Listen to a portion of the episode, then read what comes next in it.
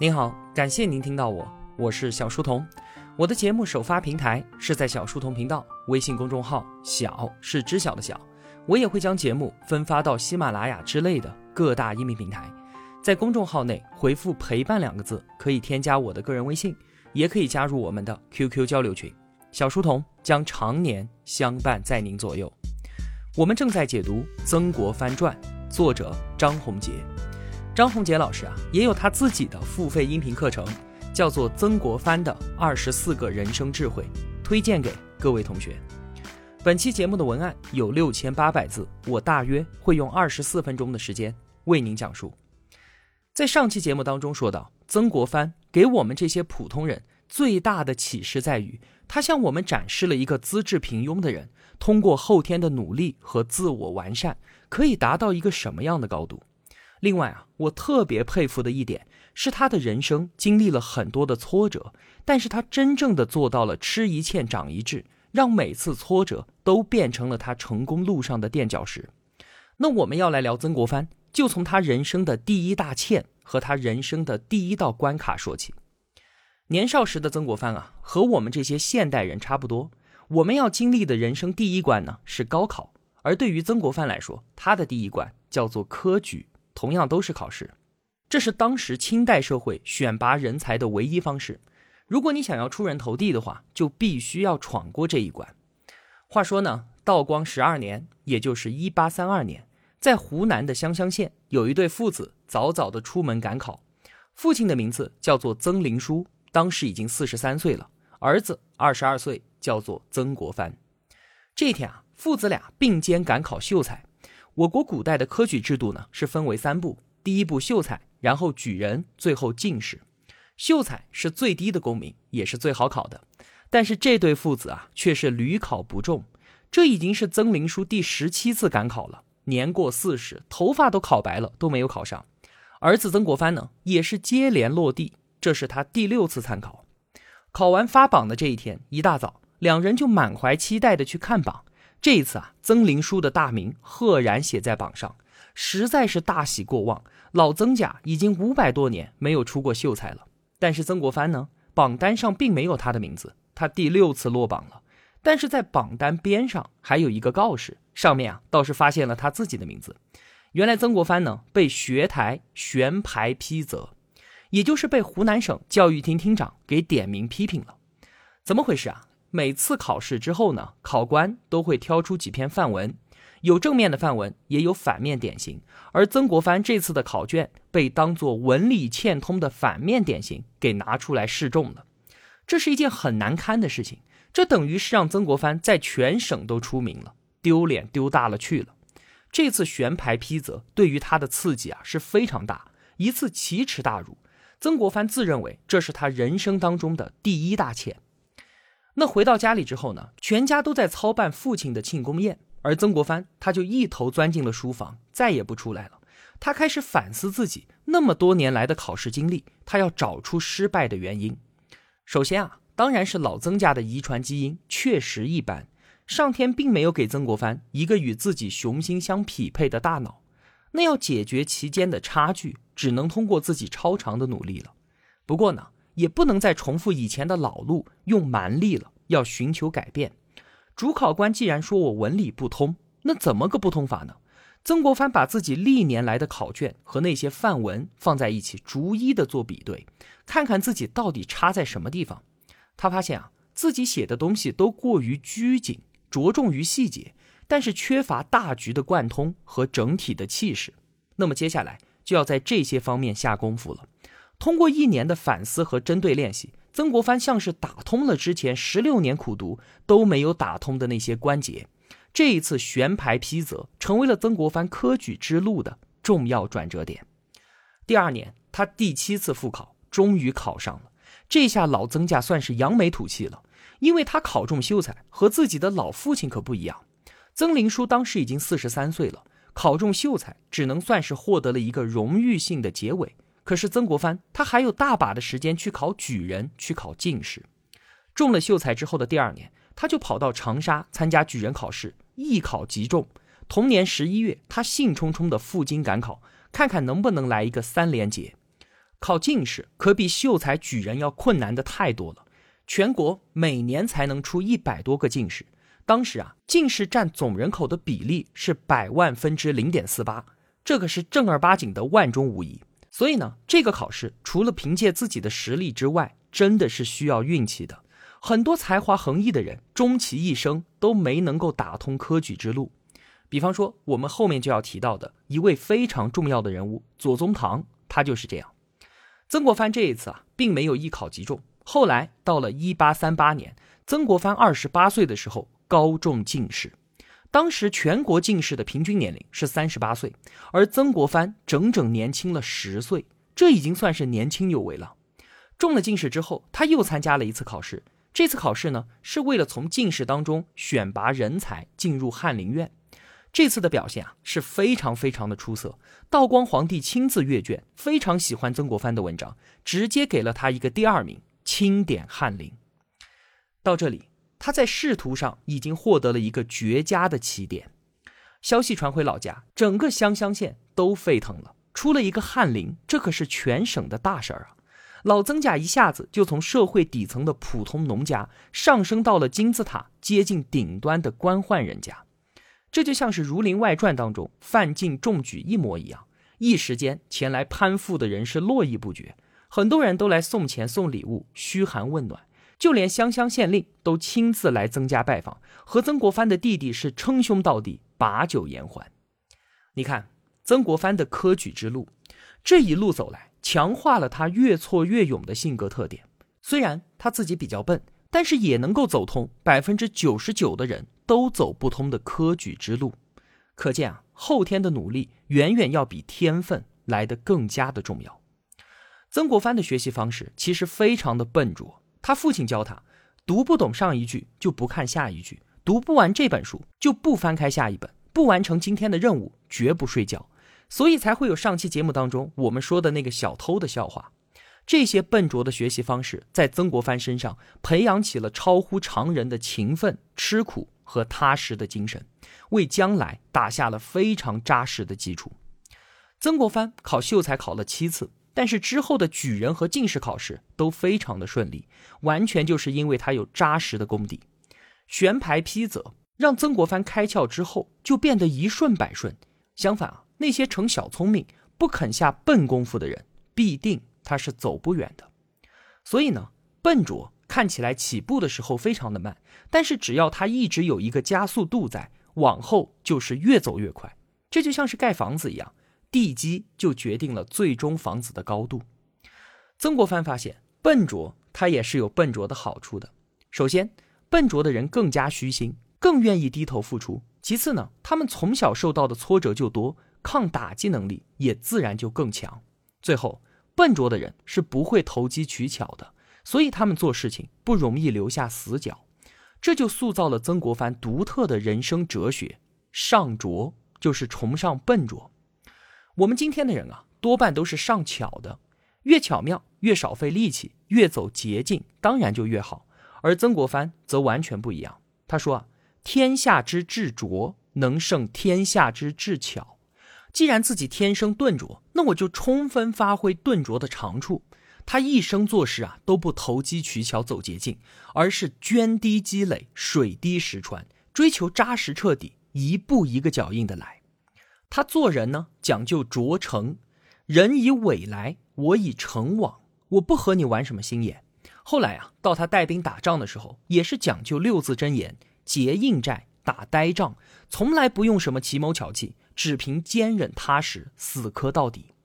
这种方式啊。就正如重剑无锋，大巧不工，看起来迟钝，实则锋利；也像郭靖的降龙十八掌，看上去是简单笨拙，其实呢大气厚重，所向披靡。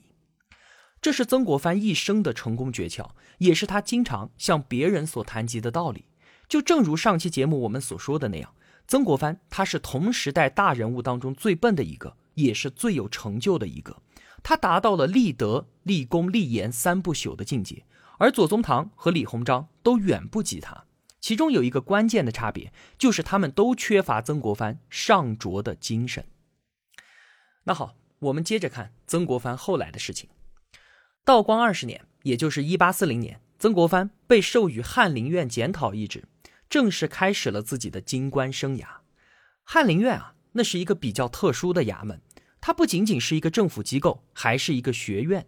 翰林们最主要的工作任务是读书养望，在这里进一步的深造，以备他日大用。所以呢，这些人啊都不以官员自居，而是以学者的身份自重。对于自己的顶头上司掌院的大学士，也不称之为长官，而是称之为老师。曾国藩任翰林院检讨是从七品，相当于今天国务院政策研究办公室的副处级研究员。主要工作呢，就是帮助朝廷做一些调研，起草各种各样的文件，制定各种各样的方针政策。所以呢，经常会和皇帝以及各个部门的尚书，也就是各个部门的部长这一类的高级大臣打交道。曾国藩二十八岁就中进士，点翰林，确实是年少得志，非常的了不起。这也让他自己有一点比拟一世的感觉。但是到了北京不久之后，他却陷入到了深深的自卑当中。为什么呢？因为翰林院啊，其实就像今天的北大清华一样，里面全部都是天之骄子，集中了当时全国精英中的精英。曾国藩在这些周围人的身上发现了一种气质，和自己之前在湖南所结识的那些读书人完全不同。这种气质可以叫做学者风范，或者是大儒气质。刚到北京的曾国藩呢，他是一个典型的乡下人，一口难懂的方言，长相和穿着都是充满了乡土气息的。更重要的是啊，因为他并非出身于文人世家，所以他从小到大所读的书全部都是那些应试教材。为了考试，把所有的精力都用在了八股文上。除了四书五经之外，他其实没有读过什么书，就更加谈不上什么学术修养了。所以来到翰林院，与周围的人相比，曾国藩也难免是自惭形秽。到北京之前啊，曾国藩唯一的追求就是功名富贵。读书就是为了当官，在他的脑海中啊，这不就是天经地义的事情吗？然而进入翰林院之后，他才知道什么叫做学术，什么叫做心性之学，才发现原来自己是那么的鄙陋。当他在学习明代的大儒王阳明的时候，书中有这样一则记录：说王阳明年少的时候呢，问自己的私塾老师，天底下什么事情是最重要的？老师回答说：“那当然就是读书当官啊。”王阳明不以为然，他说：“啊，恐怕科举仕途上的胜利不是最重要的，而读书学圣贤才是吧。”后来，王阳明考进士也遭遇过两次落地落榜的人呢，普遍都会觉得很惭愧。但是王阳明却说：“大家都以落地为耻，而我呢，却以落地之后不能保持平常的心态为耻。”那读了这些，曾国藩才猛然觉得自己与古往的圣贤相比，他的视野是多么的狭隘，境界是多么的低劣。还不仅如此啊，曾国藩他也和绝大多数的年轻人一样，身上有不少的臭毛病，性格上都有缺陷。像是第一个，浮躁，耐不住性子。曾国藩他给我们这些后人留下的印象是性格极其的厚重，而且富有耐性。但是他年轻的时候可完全不是这个样子的。他当时非常爱交朋友，爱开派对。翰林官员啊，其实非常的清闲，一个月就初一和十五只上两天班，打个卡，其余时间都是你自己的。主要呢就是用来读书学习，精进自己。那刚刚进入翰林院的进士，就很像我们刚进大学校园一样，感觉连呼吸都是自由的，开始放飞自我，打游戏、谈恋爱、蹦迪、泡吧，这样虚度光阴，用来学习的时间呢，自然是非常的少的。当时曾国藩啊，还有一个特别的爱好，就是爱看杀人。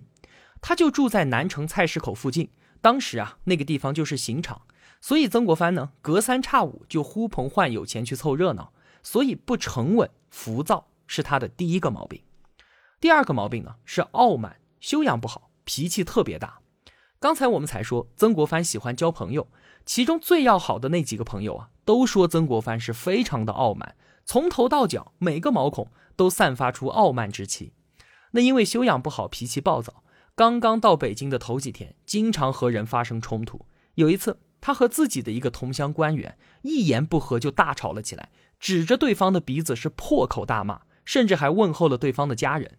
事后啊，曾国藩也是后悔不已，觉得这种行为实在是有辱斯文。第三个毛病呢是虚伪，这其实啊算不上什么大事儿。你想，谁在社交场合不说一点场面话，不说一点漂亮话，给别人点个赞呢？对吧？但是曾国藩反思自己的时候，觉得这是一个很大的毛病。最后一点，曾国藩认为自己最大的问题是好色，这必须得改啊。那他所说的好色呢，不是说他自己整日沉迷棉花素柳，而是说他爱看美女。这其实啊，说起来觉得也蛮可笑的。血气方刚的年纪，多看几眼美女也算是本能反应吧。有一次，曾国藩得知他一个朋友纳了一个小妾，长得非常漂亮，就找了个借口去朋友家拜访。然后呢，再三强迫人家把小妾给领出来，让他看看。见到小妾之后，曾国藩还调笑了几句。他后来啊，在日记当中对这件事情也是觉得羞愧难当。你看，曾国藩的这些性格缺陷。心浮气躁，自我管理能力差，脾气暴躁，傲慢虚伪，再加上好色，可以说啊，这是每个人年轻的时候都会有的缺点和毛病，非常的普遍。那曾国藩他是怎么改掉这些毛病的呢？青春时期啊，是一个人自我完善欲望最最强烈的时候，在三十岁这一而立之年，曾国藩迎来了一生当中非常重要的一个时刻，因为在这一年，他决定要脱胎换骨。重新做人，他立志要成为一个圣人。什么是圣人呢？佛教修行的最高目标是不生不灭，成为佛；道家修炼的最高境界呢是解脱生死，成为仙；而儒家学说给自己的信徒最高的目标就是成为圣人。而且每个人都有圣人之志，人人皆可成为圣贤。那所谓的圣人呢，就是完美的人，对于社会可以安邦治国，造福于民。而对于自己呢，也可以立德、立功、立言，万事不朽。这是一个极其宏伟的人格理想。这种人格设计当中，个人的潜能将得到最大限度的发挥。我们经常都拿出来说的马斯洛的需求层次理论，从最基本的生存需求、安全需求，到社交需求和尊重需求，再到最高级的自我实现需求。人们的目标呢，总是在满足了一个层级之后，不断的向上攀升的。而曾国藩的终身之志要成为圣人，是直接把目标确立在了自我实现这一层级，志向可以说是极其的远大。那具体他是怎么做的呢？一点儿都不复杂，就是写日记。在立志之前啊，曾国藩也写日记，但完全不一样。第一点就是之前都是断断续续的，不连贯，而之后呢，他则坚持每天都写。其实啊。能够把这件事情坚持下来的人是非常非常少的。我们看到一些大人物，他们就有记日记的习惯，像是我们之前提到的蒋介石，还有胡适、鲁迅这些人啊，写日记都是坚持了一辈子。比方说鲁迅，鲁迅日记的最后一篇是一九三六年的十月十八号。为什么是这一天呢？因为他第二天就去世了。你看，写日记是非常锻炼人的恒心和毅力的。那其次呢？大多数人，包括之前的曾国藩，写日记啊，就是记个流水账。今天路上看见个美女，然后去谁家吃了个饭，等等的，不是这样的。日记最大的作用在于每天反省自己。曾国藩立志之后啊，把写日记当成了一件大事儿。写日记的时候都是要用楷体的，以一种沉静的心态，毕恭毕敬地坐在那儿写。他通过每天的日记呢，不断对自己的性格进行反省。比方说。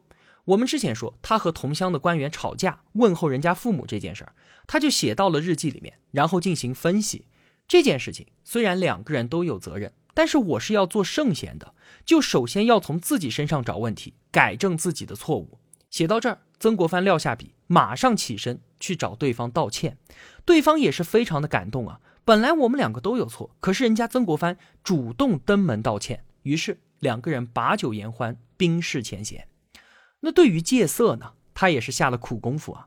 一旦在大街上多看了哪个美女一眼，起了心动了念，就要在日记里面给记下来，狠狠地斥责自己一番。甚至他对自己的夫妻之事都是战战兢兢的。对于色欲的恐惧，是我们中国传统文化当中一个特别的底色。当时的人们认为啊，纵欲是伐其根本的事情啊。它会让身体快速的衰落，所以对于夫妻之事呢，曾国藩也是能免就免。在他的日记当中啊，有一天早上起来读书，到了中午的时候呢，人欲横炽，不能自制，做了不该做的事情，于是他骂自己啊，简直就是禽兽一般。通过我们刚才所说的，同学们可以感觉到，圣人的标准实在是太超绝了。他要求人每分钟都展开对于自己本性的搏杀，那真可谓是针针见血，刀刀剜心啊！曾国藩为了坚持下来，还做了一件事儿，就是把自己写的日记拿给朋友们传阅点评。就像是现在我们每天发个朋友圈，把对自己的反思和励志要做的事情都写在朋友圈里面，让朋友们点赞评论的同时，也监督自己的行为。个人的意志力都是有极限的，所以需要借助朋友们的监督这个外在的力量来帮助约束自己。这就好比是一根基因不是很好的竹子，如果让它自己生长呢，它可能长得是弯弯曲曲；但是如果把它种在竹林里面，和周围的竹子一起竞争阳光，它自己也会长得笔直。这就是曾国藩所说的“师有夹持”。就这样，通过写日记，曾国藩的气质和习惯一天天的发生着变化。在学圣人的道路上，他取得的第一项成功就是把烟给戒掉了。很多人都说戒烟这不很简单一件事吗？我一年要戒好几十次呢。这说明啊，一件事情起心动念容易，但是坚持下去是非常困难的。曾国藩发誓说，从今天起，我再吸一口烟就天打雷劈。结果从此之后，他一辈子都没再摸过烟具。成功戒烟就给了他很大的信心。他以为啊，只要继续这样做，就可以迅速的改掉自己身上所有的缺点。但是过了几个月之后，曾国藩发现戒烟不过是成圣之路上最最容易做到的事情，其他事情啊相比之下就困难太多太多了。在他的日记里面，记录了一次又一次的犯错和反省，再犯错和再反省，不断的重蹈覆辙，也不断的日省月修。曾国藩自己意识到，改变自身性格上的缺点，并不像是戒除嗜好一样的容易。要戒烟，只要不再碰烟具就可以了。但是性格上的缺点，那可是根植在人的本性当中的，是我们血肉之躯的一部分呢。想要把它找出来，并且剔除掉，是相当之困难的。所以呢，学做圣人，这是一个终生的事业。那些根深蒂固的缺点和毛病，通过一段时间的猛火煮，是无济于事的。他需要用很长很长的时间，不断反复的去提醒和修正，需要用一生的时间去慢火温，才有可能。被慢慢的化解掉，在自我完善的过程当中，一个人肯定会经受无数次的反复、失败、挫折，甚至是倒退。而最最重要的关键是不能放弃。因此，曾国藩一生最推崇的品质是有恒，持之以恒的恒。他的一生就是不断自我磨砺的一生，一天都没有停止过脚步，每天都在写日记，不断的反省自己的缺点，纠正自己的行为。从生到死，曾国藩都活在如履薄冰、如临深渊、战战兢兢之中。即便啊，到他六十二岁，早已经功成名就的时候，翻开他的日记，我们看到的依然是充满了自责与自省，与三十岁刚刚立志做圣人的时候是一模一样。这就叫做几十年如一日。他用三十天的时间戒掉了烟，然后用三十年的时间来戒掉其他的毛病。在一次又一次的反复磨练当中，曾国藩做事变得越来越有毅力，接人待物也越来越厚重、周到和真诚。他的品质越来越纯粹，站得越来越高，看得也越来越远。晚年的曾国藩，他总结自己的人生体会的时候，他说：“人的一生就如同一个果子成熟的过程，不能着急，也不可怠慢。人的努力与天的栽培，会让一棵树静静的长高，也会让一个人。”慢慢的成熟。等我们一起回顾完曾国藩一生的时候，你会发现，励志对于一个人人格的发展有着决定性的意义。我们自身所拥有的巨大潜能，往往是我们自己无法自知的。而曾国藩对此却有极深的认识。他说：“励志就如同打地基，只有基础广阔结实，才能在上面盖起雄伟壮观的生命殿堂。”曾国藩立志高远，要做圣人，这是他一生成功的第一个要诀。这个远大的志向驱使他一生都不在小诱惑、小目标面前止步，促使他在多大的困难面前都不苟且、不退缩。好了，今天就为您分享这么多了。如果我有帮助到您，也希望您愿意帮助我。一个人能够走多远，关键在于与谁同行。我用跨越山海的一路相伴，希望得到您用金钱的称赞。我是小书童，我在小书童频道与您不见不散。